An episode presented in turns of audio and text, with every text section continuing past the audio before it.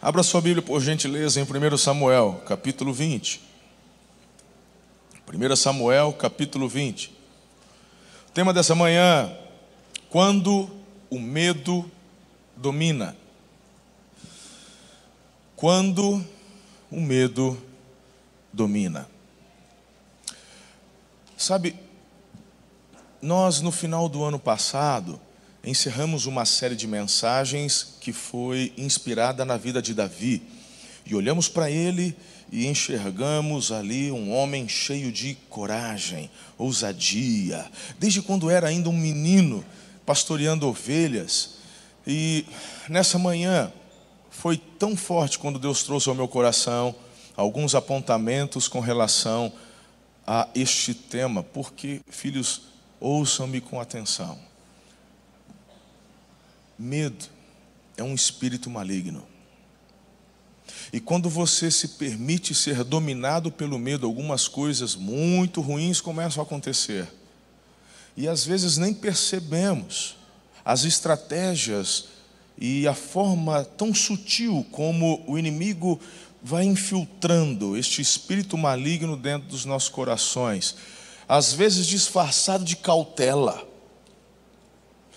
mas na verdade tem alguns objetivos muito fortes do inimigo semear, plantar e fechar teu coração com o medo. Então, eu queria que você, com a Bíblia aberta, em 1 Samuel capítulo 20, mantenha ela aberta, porque nós vamos olhar alguns textos, andar por alguns capítulos. Eu quero que você entenda um pouquinho o contexto. Então, esse mesmo Davi que matou gigantes, ele foi convidado pelo rei Saul a fazer parte, né, da família, porque ele afirmou a Davi, ele disse assim: "Você a partir de agora é como um filho para mim".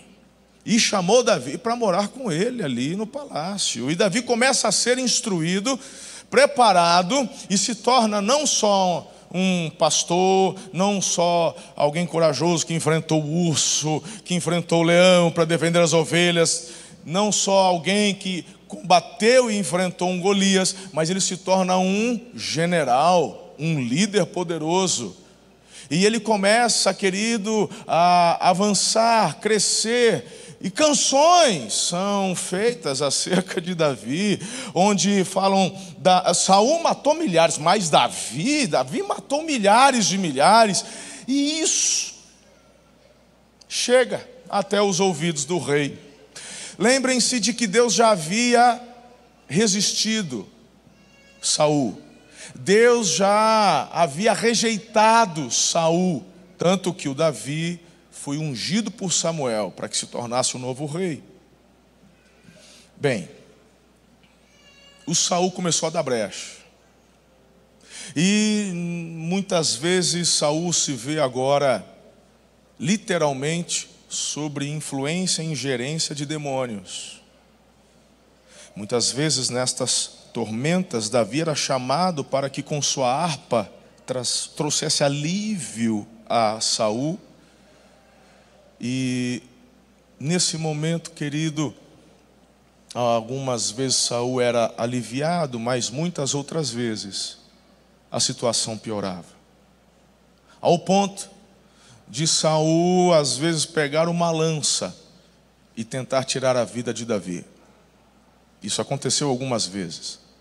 Bem, tendo dado este pano de fundo, lá no capítulo 20, a gente vê o Davi conversando com Jonatas. Quem era Jonatas? O filho do rei. Qual era a prerrogativa de Jonatas? O príncipe herdeiro. Quando da morte de Saul, quem vai herdar o trono? Jonatas.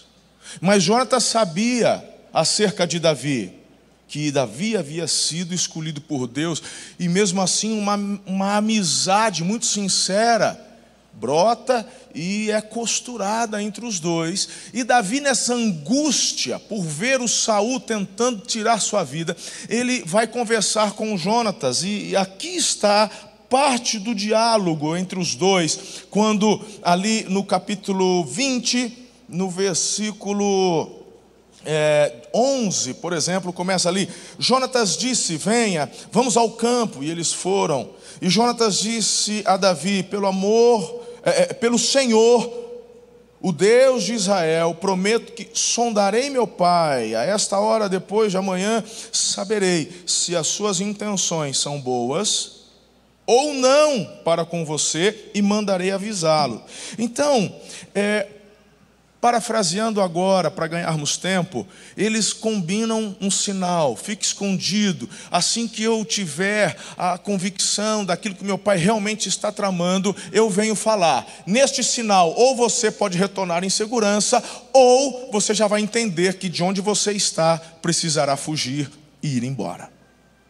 Queridos, o, o, o, Jonatas, então, agora diante de Saul, começa a conversar, e quando olhamos ali para o versículo 30, a ira de Saul se acendeu contra Jonatas, e ele lhe disse: é, é, é, olha, olha isso aqui que pesado, filho de uma mulher perversa e rebelde. E aí já está endemoniado, né, irmão? E, e aqui fica até a dica para você quando o pau começa a quebrar dentro de casa. Quando você começa a ofender o seu marido, quando você começa a ofender o seu, a sua esposa, quando você ofende um filho, não é normal. Você não está sobre a ingerência do Espírito de Deus. Pode ter convicção. É como Saul. O demônio já está no teu coração se andando ali. Quantas vezes emitimos palavras de juízo, de julgamento, de maldição sobre um filho às vezes só porque estamos sendo contrariados. O Jonatas estava indagando e perguntando ao pai acerca de Davi. Por que, que você quer matá-lo? Pai, e aí a ira dele se acende. Por quê? Porque a brecha já havia sido aberta. Satanás já estava agindo no coração. E aí o que, que ele tenta fazer? Não só ofender, ele tenta matar o próprio filho. Ah, eu nunca tentei matar meu filho, mas já matou os sonhos dele com as palavras que você lançou quando ele era um adolescente, uma criança. Lembra de Jacó? Quem lembra de Jacó? Ele tinha quantas esposas? Oficiais e mais duas concubinas, né, que fez filhos com ela, mas era a Lia e a Raquel. Qual que era a esposa amada? Raquel. Quem morre primeiro? Quem mata a mulher? Quem mata a mulher? Não, pastor, ela morreu no parto. O Jacó mata a esposa sem saber. Porque quando ela foge com Jacó e escondeu os ídolos do pai, e o pai chega para perguntar com quem estava, Jacó falou: Não está com ninguém aqui. Ela, se, ela escondeu o ídolo embaixo da cela e ficou sentada. E, e, e, o, e o Jacó falou: Pode procurar, onde você quiser. Aí o pai falou para Raquel: Desce aí que eu vou procurar. Falou: Não, eu estou nos meus dias, eu não posso descer. O pai deixou. O Jacó falou assim: Que a pessoa com quem for encontrado, que morra. O Roboão nunca soube quem havia sido o autor do furto, mas Deus que tudo vê, e no mundo espiritual a legalidade foi gerada, a palavra foi lançada e a mulher amada é a primeira que morre. Morre num parto. Às vezes você não está tentando matar o teu filho literalmente, mas você está matando com as suas palavras. E a gente vê aqui o Saul emitindo juízo. E aí o Jonatas sai da presença de Saul, pega um menino e Falar, vamos treinar aqui, arco e flecha e tal. Conversa. Ele vai lá para mandar o sinal para Davi. Davi vê o sinal. Jonatas dispensa o menino. E aí a gente enxerga no verso 20, ali no, no capítulo 20, no verso 35. Pela manhã, Jonatas saiu ao campo para o encontro combinado com Davi. E aí levava o menino, papapá. Agora veja só. No verso 40 o Davi vem, né? E no verso 40 diz: Então Jonatas deu suas armas ao menino e disse: Vá, leve de volta à cidade. 41. Depois que o menino foi embora, Davi saiu do lado sul da pedra, inclinou-se três vezes perante Jonatas, rosto em terra. Então despediram-se, beijando um ao outro e chorando. Davi chorou ainda mais que Jonatas. Bom, até aqui estamos juntos? Só uma base. Aí você fala: o que tem a ver isso com medo? Repita comigo: quando o medo domina. Eu queria compartilhar com vocês alguns apontamentos que o Senhor me trouxe. De repente pode ser isso que esteja acontecendo com você. E todos nós estamos suscetíveis a este tipo de ataque do inimigo. Sabe, quando eu olho para a história de Davi, eu fico até constrangido de falar e de citar estes apontamentos, porque ele é o ícone da coragem. Muitos livros são escritos sobre Davi, falando das estratégias de vitória dele. Eu, para falar a verdade, nunca vi nenhum livro citando Davi como alguém que foge por conta do medo. Não é isso que queremos ouvir acerca de Davi, mas é isso que eu vejo acontecer aqui. A palavra é essa. Preste atenção. Quando o medo domina, algumas coisas estartam. E eu quero compartilhar com vocês estes apontamentos. E somente na conclusão eu quero te dar uma única direção do que fazer. Na verdade, Deus me deu a mensagem de trás para frente. Na verdade, a chave final é o mais importante. Eu poderia, quem sabe, ah, vamos ficar aqui 30 minutos falando sobre né, coragem. Tem uma coisinha tão simples que você só tem que fazer.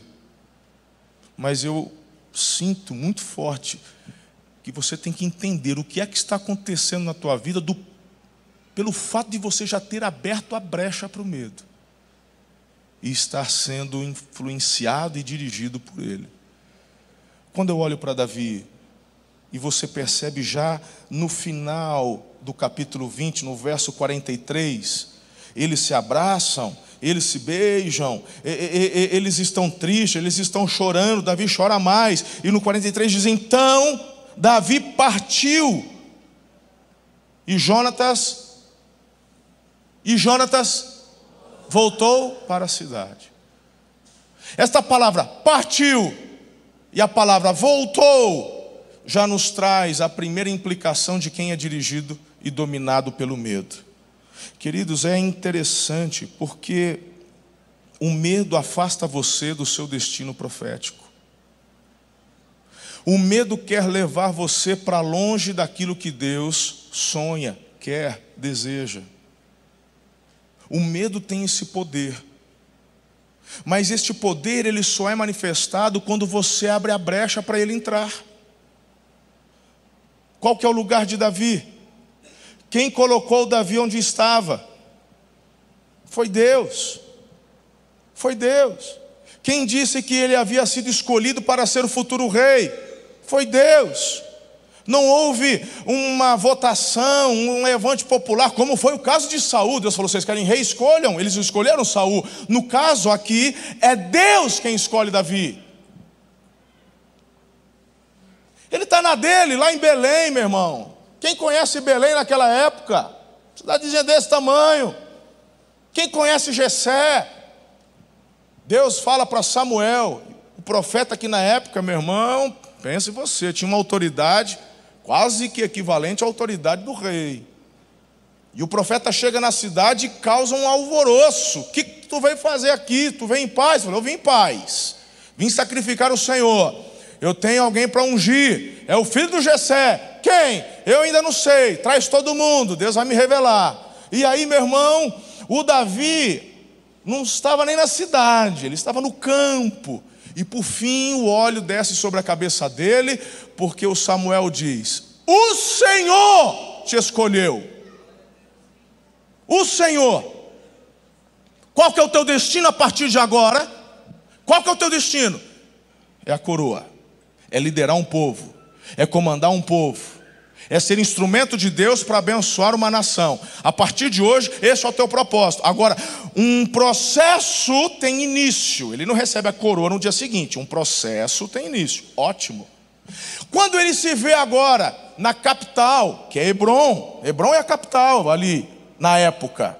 Hoje é Jerusalém, mas na época era Hebron, depois foi para Shilo e hoje Jerusalém. É onde Saul estabelece o seu reino. Então Davi onde mora hoje? Continua em Betel?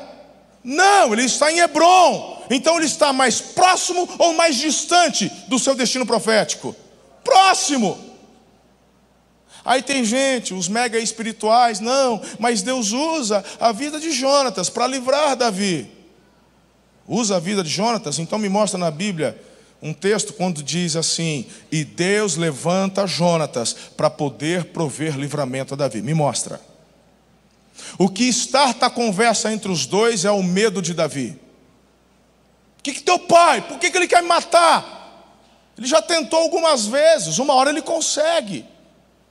Se fosse planejamento de Deus, eu não estou dizendo que Deus não faça isso, porque fez com Jesus quando era criança. Fez com Moisés. Ele faz. Falou, sai e desce para tal lugar, até que esse momento, aí você pode retornar. O Eliseu fala com a, com a mulher que, que, que, que, ele ressuscitou o filho dela. O Eliseu falou assim: ó, sai porque vai ter sete anos de fome. Deus quer te dar um livro, ah, mas é o homem de Deus que está falando. Não é a conversa de amigo ali que está conversando por conta do medo. Não é o medo que starta a conversa, é o direcionamento de Deus. E eu não vejo o mesmo Samuel que chegou para o Davi dizendo: Tu vai ser rei, voltando e dizendo: Faz o seguinte, vai, um, vai embora, que o Senhor no tempo certo te chama. Então eu percebo que quando você abre a brecha para o medo e começa a ser dirigido e ele te domina, você se afasta do seu destino profético. Qual que é o direcionamento que Deus tem para você, para a tua igreja, para a tua família, para os teus negócios? Quais são? Quais os direcionamentos de Deus? Porque Ele fala. Fala ou não fala? Quem que você vai ouvir? O medo ou a direção que vem do Espírito dele? Isso é muito forte para mim. Então Davi partiu e Jonatas voltou. Ninguém parte da presença de Deus por vontade de Deus. As pessoas que um dia partiram, voltam. E hoje é um dia que o Senhor marcou para você voltar. Em nome de Jesus. Se você voltar uma página, retornando, bom, ainda estamos, na verdade, no capítulo 20. Mas se você voltar para o versículo primeiro, eu enxergo uma outra consequência quando o medo começa a dominar. Depois Davi fugiu de Nairote, em Ramá, e foi falar com Jonatas. Ele perguntou: O que foi que eu fiz? Qual o meu crime?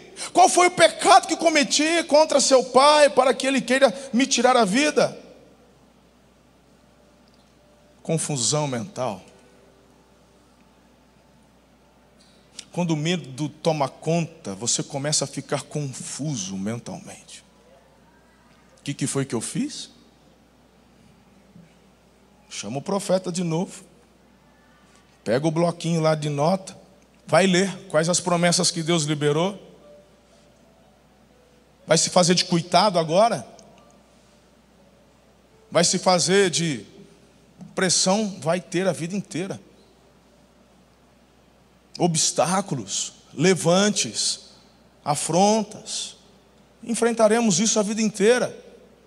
Que foi que eu fiz? Até parece que você é surdo, você não está ouvindo as canções. Ou você quer dar uma agora assim, né? Que não, não ouve falar nada. Conversa rodou e não tinha nem internet, nem WhatsApp na época.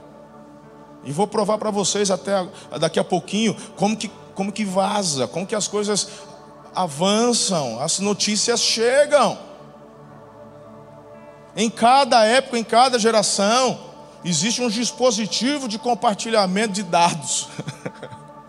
Hoje são uns cabos que atravessam os oceanos, nos dando a rede de internet. Mas, na época, demorava um pouquinho mais, mas a notícia chegava. Vai falar para mim que foi que eu fiz? Vai, se, vai dar uma de coitadinho. E meu irmão, eu não estou aqui apontando o dedo para Davi, tão pouco para você. Eu estou falando da minha história e da sua história. Eu estou falando de dispositivos que lançamos mão muitas vezes. E o que eu quero que você entenda, por favor, em nome de Jesus, é que isso já é uma sinalização de que alguma coisa não está certa. Porque quando temos convicção de quem somos, de onde estamos e para onde estamos indo, dependendo do direcionamento que recebemos, não importa a pressão que vai surgir.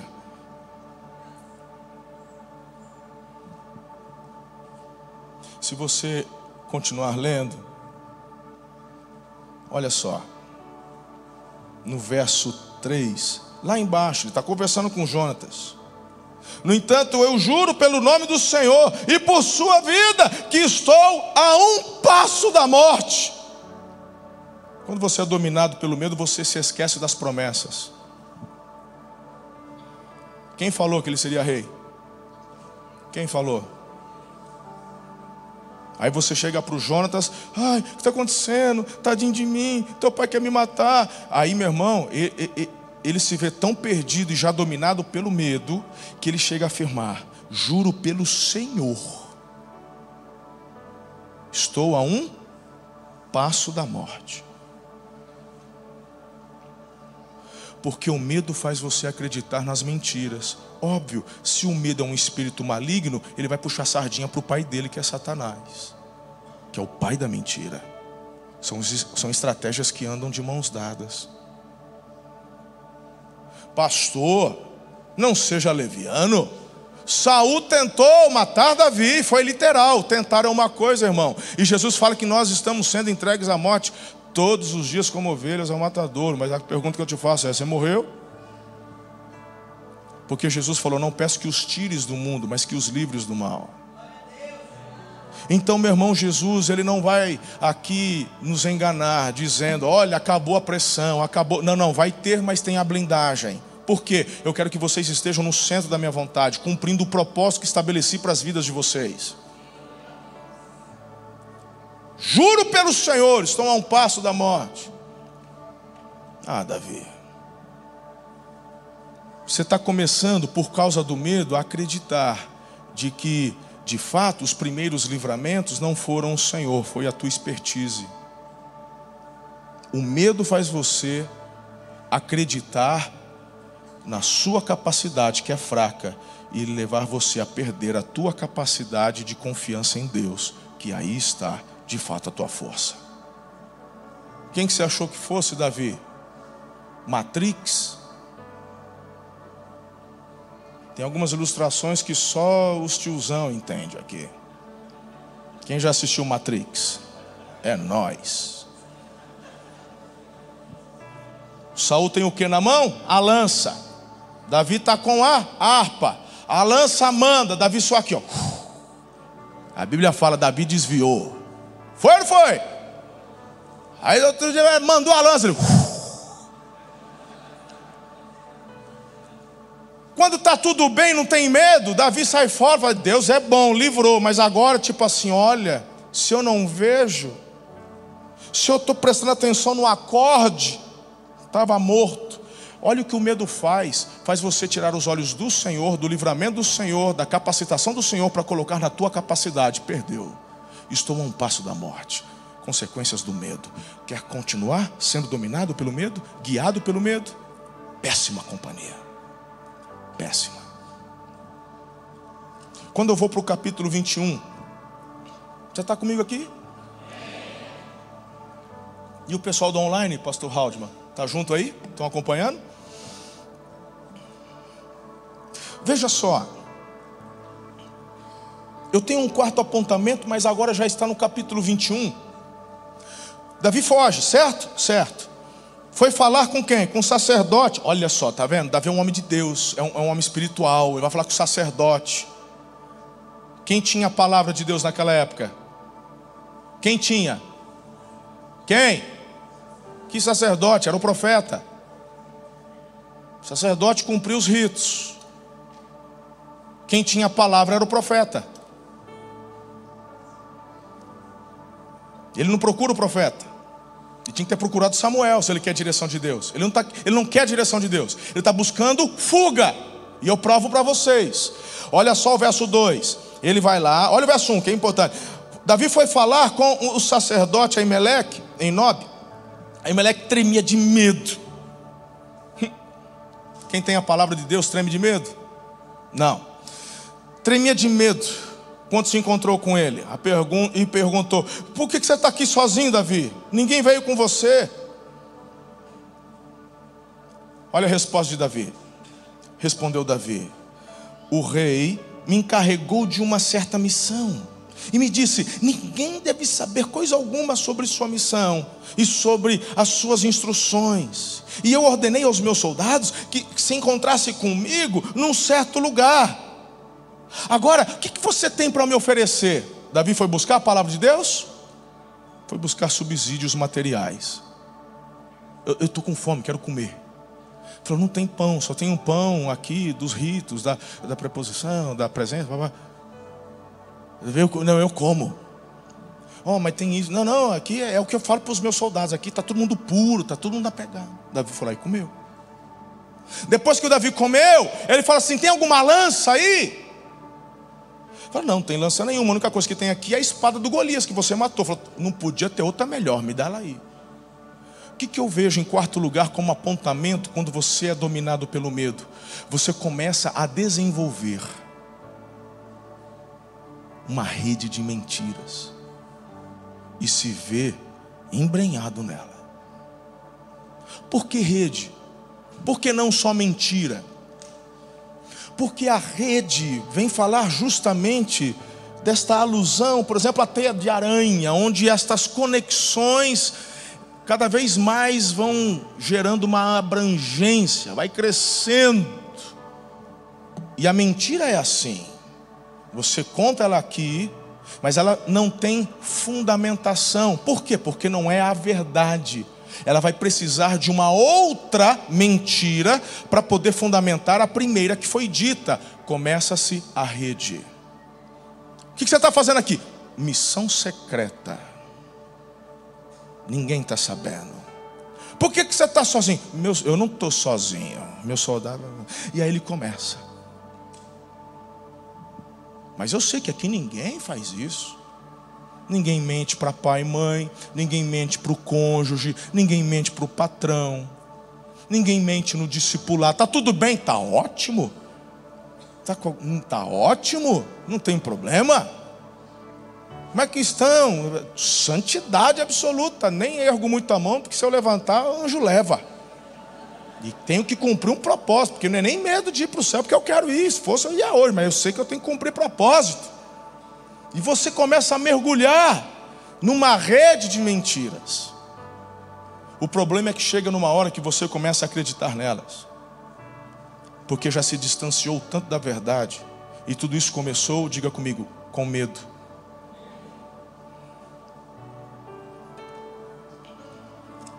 Se você continuar, olha só que interessante. Davi sai ali da presença de Aimeleque e ele continua fugindo. No final do verso 9 do capítulo 21 diz: Davi foge para Gate. Diga Gat. O verso 10 traz luz para quem não conhece o contexto. Naquele dia Davi fugiu de Saul e foi procurar Aquis, rei de Gade. Quinto apontamento, quando você é dominado pelo medo, você busca refúgio nos lugares errados. Davi vai para a casa do inimigo. Eu estou falando do rei dos filisteus. Aquis. Ele vai para Gate. Foge para Gate. E uma das razões dele fugir para Gate, eu te conto daqui a pouco, que é uma outra consequência que o medo gera. Mas por enquanto vamos nos ater a este. De repente, até aqui, alguns de vocês começaram a já, a já se identificar. Começa a fugir. E o problema é que você vai buscar ajuda onde não deve. Acaba buscando ajuda na casa do inimigo. Naquele que na verdade tem um único propósito: exterminar você da face da terra. Mas você acha que vai dar certo. Por quê? Porque você não está sendo dirigido pelo Espírito de Deus. Você está sendo dirigido por você mesmo e pelo teu medo. Na verdade, o medo que foi colocado em você pela brecha que você gerou. Onde você está buscando refúgio? Pastor, eu não estou na igreja hoje? Tá. E o Davi não estava na casa do sacerdote? Tem gente que sai da igreja e vai para onde? Tem gente que sai da igreja sábado à noite e vai para o rolê, para balada, para boate. Tem gente que sai da igreja e vai tomar cachaça com os amigos, vai encher a cara de cerveja até trançar as pernas. Tem gente que sai da igreja e ainda no carro já manda uma carreira de cocaína. Você está achando que a igreja te blinda? Quem te blinda é o Espírito Santo, que você deveria conhecer e entregar-se totalmente e render-se ao poder dele. Ele de fato traz blindagem. Frequentar um culto, estar numa igreja? Não.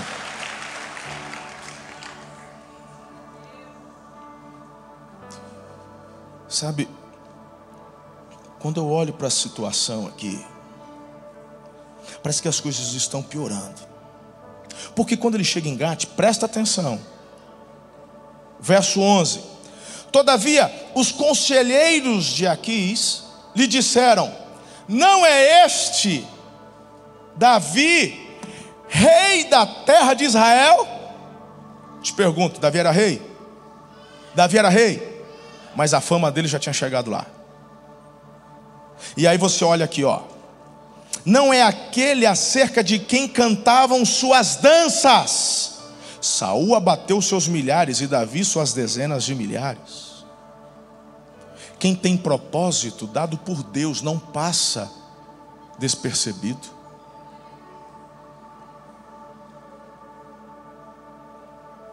Não tem internet, não tem WhatsApp.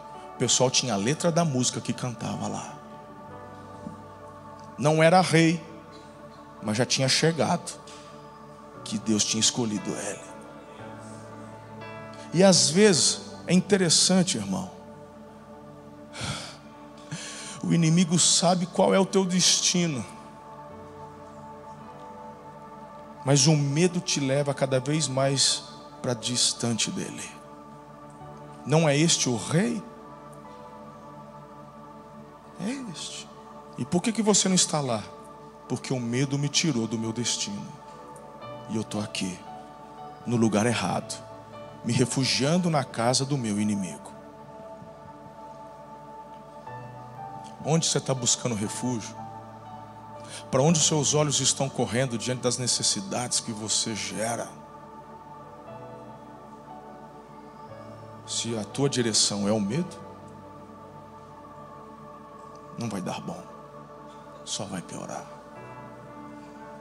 Querido, quando Davi ouve os conselheiros falando, o verso 12 diz: Davi levou a sério aquelas palavras e ficou com ficou com medo. Não, então vocês não estão lendo a Bíblia direito. Ficou com porque quem é dirigido pelo medo sempre piora. Ele sai por causa do medo, mas agora ele está com muito medo. Porque, querido, cada consequência gerada se avoluma. Não são situações independentes, elas se avolumam, elas vão piorando.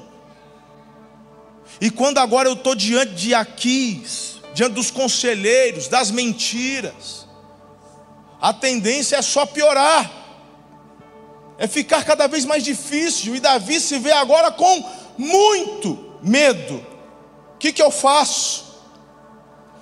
Por isso, na presença deles, fingiu que estava louco. Enquanto esteve com eles, agiu como um louco. riscando as portas da cidade, deixando escorrer saliva pela barba. E aí vem esse apontamento do Senhor para a gente. Quando quem te domina é o medo, você passa vergonha. Sabe por que isso me constrange? Porque eu estou falando do matador de gigante. Eu não consigo enxergar o Davi se fingindo de louco. Eu amo a história de Davi, cara. Davi é o homem que, que recebeu um título assim que me marcou, homem segundo o meu coração. É Deus que fala isso dele. Me constrange ver um homem desse gabarito, deixando literalmente a saliva escorrer pela barba para se fingir de louco, porque estava dominado pelo medo.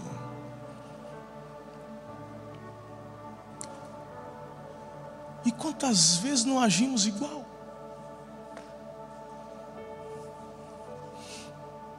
Quantas vezes somos convidados a vamos ajustar, vamos confrontar. Sabe aquele problema? Sabe aquela mentira que você falou? A pessoa ficou sabendo, ela quer conversar com você. Não posso, estou doente, estou ocupado. E você se finge de louco. Porque tem medo do confronto, medo da verdade, já está envolvido numa rede. Que é isso, Davi? Ao ponto do rei Aquis falar: Por que é que me trouxeram esse homem? Já não me bastam os loucos que eu tenho no meu reino? Tem que me trazer mais um? Não faz sentido. E com isso, a Bíblia fala que no verso 1 do capítulo 22, que Davi fugiu da cidade de Gate. E aqui para mim uma das partes mais tristes. Sabe qual é o apontamento para quem é dirigido pelo medo, guiado pelo medo, dominado pelo medo? O Espírito de Deus falou tão forte comigo. Você não tem noção de pertencimento. Para onde eu vou? Para onde ele vai? Caverna de Adulão. Quem vai para a caverna está buscando o quê? Isolamento. Caverna não é lugar de ninguém.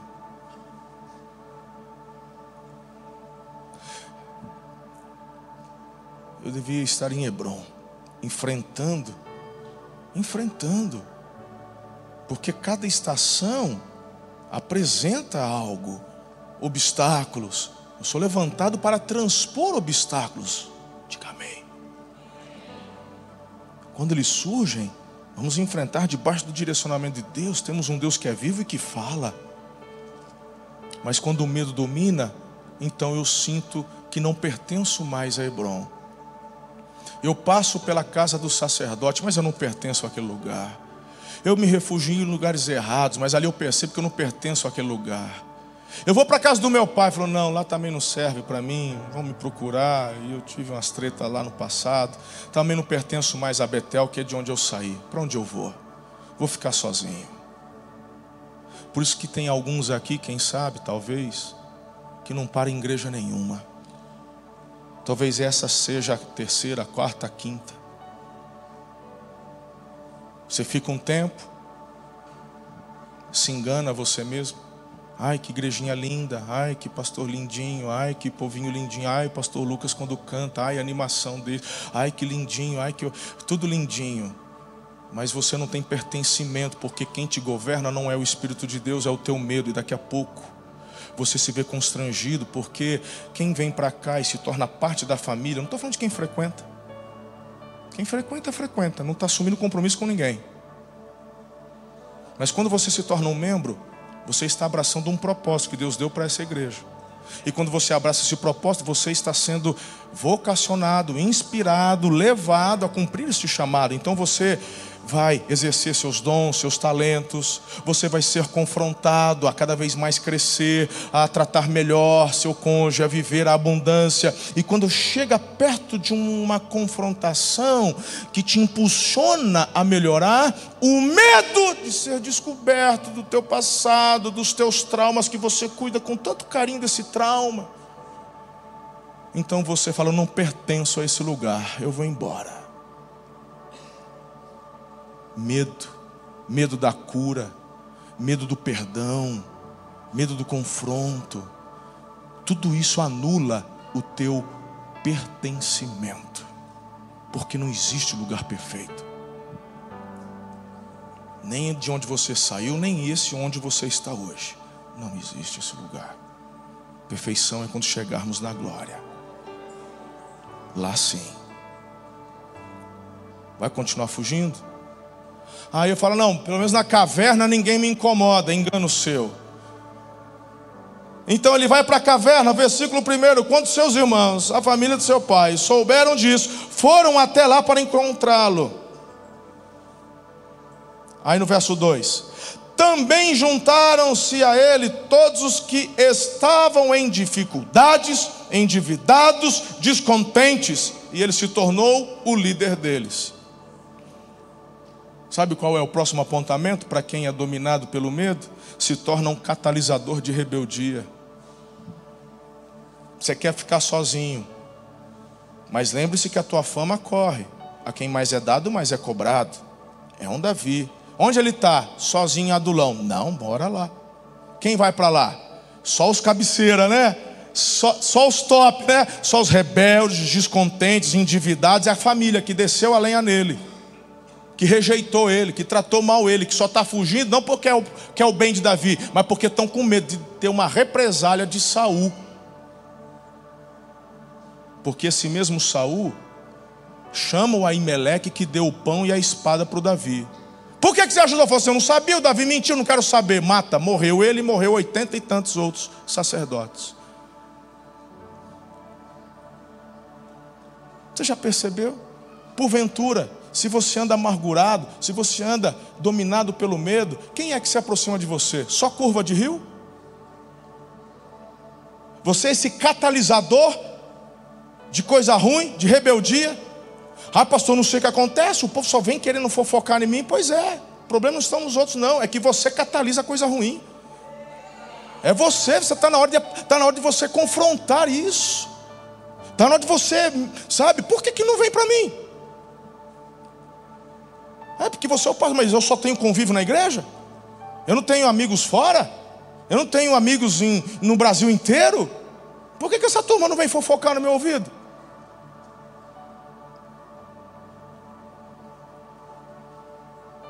Quem está na caverna buscando isolamento, não se engane, está fora do propósito. Deus não te criou para viver sozinho isolado. Deus te criou e te formou para viver em comunidade e cumprir propósitos dentro dessa comunidade.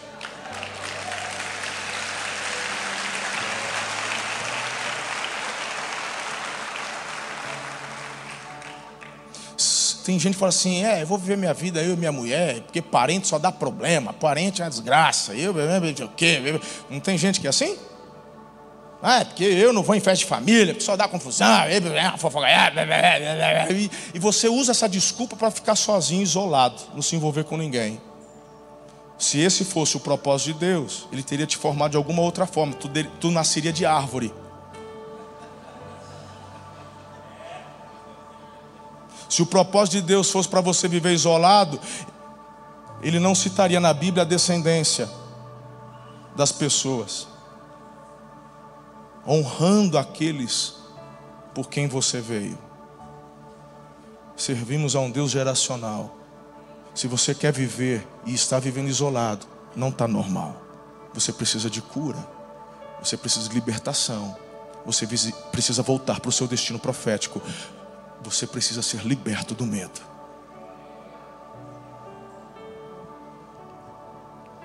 Eu não sei se está fazendo sentido para você tudo isso. Eu quero caminhar para o final da mensagem. Veja,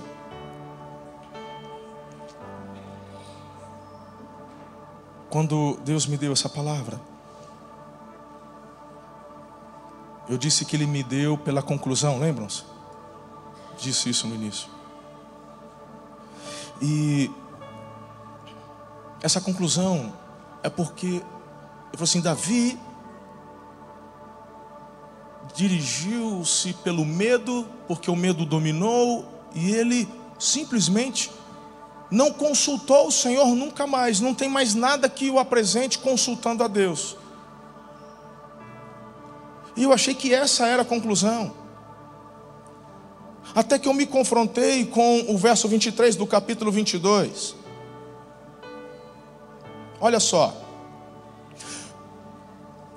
Abiatar, filho do sacerdote Aimeleque, que foi morto, conseguiu fugir. Quando ele foge, ele vai se aliar com quem? Davi. Quando ele chega, ele conta tudo para o Davi. Aí no verso 23, Davi diz assim para Abiatar: Fique comigo, não tenha medo. O homem que está atrás da sua vida também está atrás da minha, mas você está salvo comigo. E eu percebi, queridos, que muitas vezes nós que estamos influenciados e dominados pelo medo, enganamos-nos a nós mesmos, dizendo que não estamos, mas estamos. Queremos trazer conforto segurança para os demais, mas não temos a humildade de reconhecer que o nosso coração está fora. Tenha medo não, está tranquilo, tu está comigo. Ele também quer me matar e não conseguiu, mas ele está por dentro distante. Tem muita gente se enganando. Você olha rapaz, o homem é uma rocha, nada o atinge. Mas está com medo. Se não estivesse, não estava fugindo. Agora olha só. E aqui tem uma chave que você tem que entender. No capítulo 23. Porque até essa altura, lembram-se que Lembrem-se de que 400 se juntaram, mas agora, meu irmão, é, lembra que é catalisador. Na verdade, Davi acabou reunindo 600 homens. A turma foi sabendo e juntou 600 indivíduos. Só gente boa, endividado, rebelde, desobediente, essa turma aí. Gente medrosa, o Abiatar, aqui o Abiatar, medo. Mas no verso 1 do capítulo 23 diz: Quando disseram a Davi que os filisteus estavam atacando a cidade de Keila e saqueando as eiras, ele perguntou ao Senhor: Devo atacar estes filisteus? E o Senhor respondeu: Vá, ataque os filisteus e liberte Keila. Onde eu quero chegar aqui? Presta bastante atenção. E aqui chegou um momento onde eu estava fazendo a mensagem, falei assim, perdi a mensagem inteira. Vou ter que começar do zero. Minha tese se desfez, minha tese se desmanchou. Porque para mim o problema é que Davi não, busca, não, não consultou o Senhor, mas aqui ele consultou. E teve uma outra vez que ele consultou também. E sabe qual é a grande questão? Sabe qual é? Deus respondeu. Mas escuta. Mas Davi está fugindo. Davi está fora do propósito. Mas o destino e o propósito que ele colocou dentro de você, não perde. Está aí dentro. Então Davi está com medo, ele se distanciou, ele se tornou um catalisador de gente confusa está fugindo, está mentindo, ele está num, numa rede de mentiras. Mas ele ora, não por causa dele, mas diante de uma necessidade do povo. Porque essa visão de Davi tem a ver com o quê? Com um propósito que Deus deu para ele. Não tem como tirar o que Deus colocou. Está lá, ele enxerga, ele ora. E Deus responde: vai. Nessa hora é que eu vejo muitas pessoas, como Davi, permanecendo na fuga, no medo. Por quê? Começam a falar essa desculpa, tá vendo? Deus me abençoou. Tá vendo? Eu não estou fazendo tudo lá, mas eu oro, Deus me responde. E eu fui e eu, e eu livrei Keila, então Deus é comigo. E você começa a confundir as coisas e se esquece que o Deus que servimos é um Deus de princípios. Então muitos acabam vivendo uma vida secular distante, só porque Deus te usou e você acha que você está fazendo a coisa certa.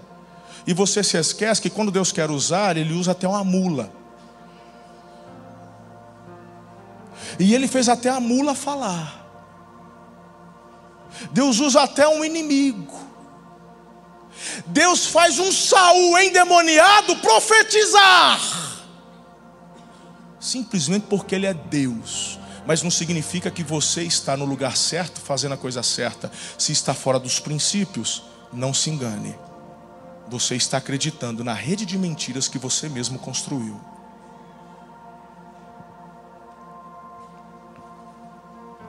Pastor, como é que eu saio disso? Então, capítulo 30 para encerrarmos nessa manhã.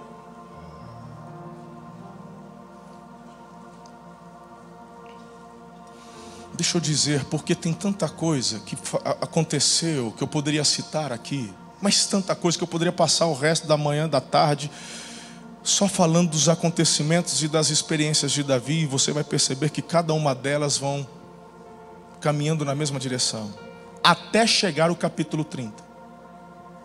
Aqui, filhos, Davi e os seus 600, que lutavam as guerras de Aquis, porque ele acabou se aliando com o rei Aquis. O rei Aquis, então, ele olha e percebe a fragilidade de Saul e diz: é momento de tomarmos Israel.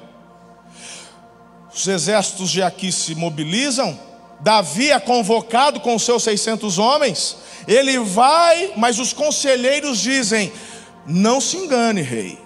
Assim que chegar no campo de batalha, jamais que ele vai ficar a nosso favor, se colocará do lado de Saul. O rei Aquis então dispensa e disse: Davi, não quero você comigo. Ele retorna para uma cidade que era dele, porque o rei Aquis havia dado uma base, uma cidade para ele que se chamava Ziclag. Ali estavam suas famílias, seus despojos. Quando ele e os 600 chegam, os amalequitas haviam passado por Ziclag, queimaram a cidade, levaram todos os despojos, inclusive filhos, filhas, esposas e inclusive os velhos que normalmente são mortos e deixados para trás, foram levados. A Bíblia fala que ninguém morreu, todos foram levados. Quando eles chegam, preste atenção capítulo 30. Quando Davi e seus soldados chegaram a Ziclag no terceiro dia, os amalequitas tinham atacado Negueb, incendiado a cidade de Ziclag, levaram como prisioneiros todos os que lá estavam, as mulheres, jovens, idosos, ninguém morreu. Aí o verso 4. Então Davi e seus soldados choraram em alta voz até não terem mais forças. Tipo assim, irmão. Esse é o esse é o final de quem é dominado pelo medo. Sabe qual é? Beco sem saída. Você acha que está acertando, agora as coisas vão, eu tenho casa, eu, eu, tenho, agora eu tenho soldados, agora eu tenho, eu tenho, eu tenho. Você acha que está indo bem, mas você está sendo guiado pelo medo, tua vida é uma vida de fuga. Você está tá longe do propósito.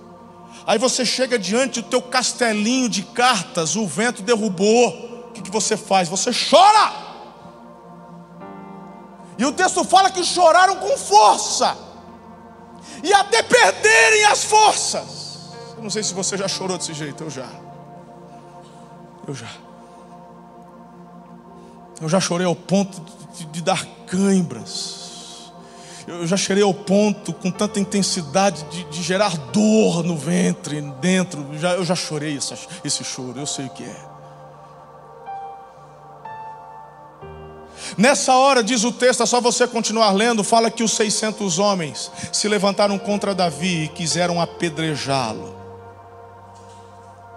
Porque este é o resultado da tua rede de mentiras. Eles vão perceber que o culpado é você.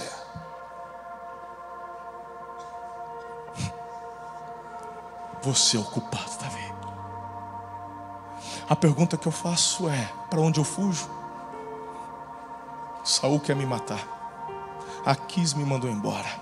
O sacerdote não dá, mataram todos os sacerdotes. Casa dos meus pais também estão fugindo. Caverna de Adulão, todo mundo já sabe. Eu, eu, eu não tenho para onde eu ir. Eu não tenho lugar. Eu não pertenço a lugar nenhum.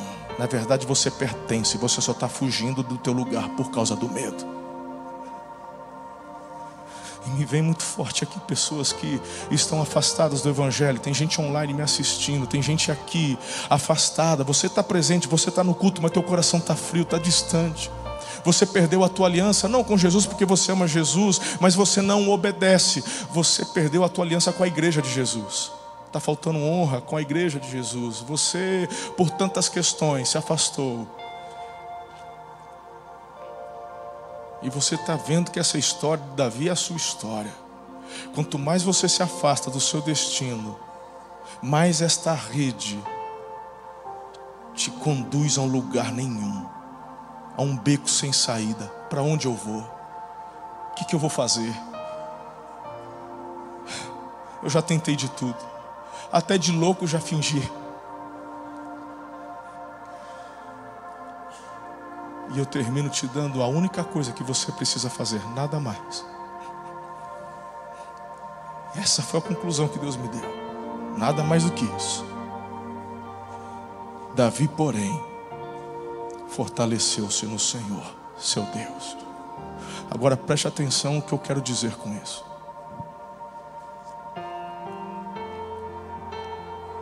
Davi não pede forças para Deus. porque a força já tinha sido liberada por conta da promessa e da unção. Não dependia de Deus, dependia de Davi. O lugar do renovo, o lugar do, da vitória contra o medo, é um lugar onde você tem que se colocar, porque a vitória já foi declarada a teu respeito. Ele diz que você é mais que vencedor. Então, se a, se a derrota está tomando conta, a culpa não é de Deus, é você que está buscando, sabe, conselhos errados para fugir da centralidade da vontade. Foi Davi que agora fala: chega! Porque não me serve o conselho de Jonatas, apesar de amá-lo e dele amar a mim, de ser um amigo leal. Não me basta o conselho dos 600, não me basta minhas fugas, minhas estratégias, não, não basta, porque todas as estratégias que tracei até hoje me conduziram a este beco. Davi então se fortalece no Senhor, no Senhor, ele se coloca, ele se coloca. E é incrível porque Davi não tem que convencer ninguém. Porque quando aqueles 600 homens olham para os olhos de Davi, eles não precisaram de uma oratória, de um discurso para serem convencidos. Eles perceberam que algo sobrenatural vem sobre aquele homem. E eles falam: Eu acredito, se Deus está dizendo que, que nós vamos. Nós vamos conquistar Davi, e Deus responde exatamente isso. Pode ir, que vocês vão conquistar. Você conhece o final da história. Davi persegue os Amalequitas, recupera tudo, ninguém morre, ele ainda fica com os despojos dos Amalequitas. E posso te dizer uma coisa? É nessa hora que Davi então está pronto para receber a coroa. é quando o medo não faz mais parte da vida, da história dele. Não, não, não, não, não o medo não me, não me dirige mais. Não. Pastor, como é que só consegue provar isso? Porque quando eles vencem os amalequitas, Durante aquela jornada, 200 soldados param no meio do caminho, ficam no ribeiro de Besor. Só 400 vão. Os 400 recuperam.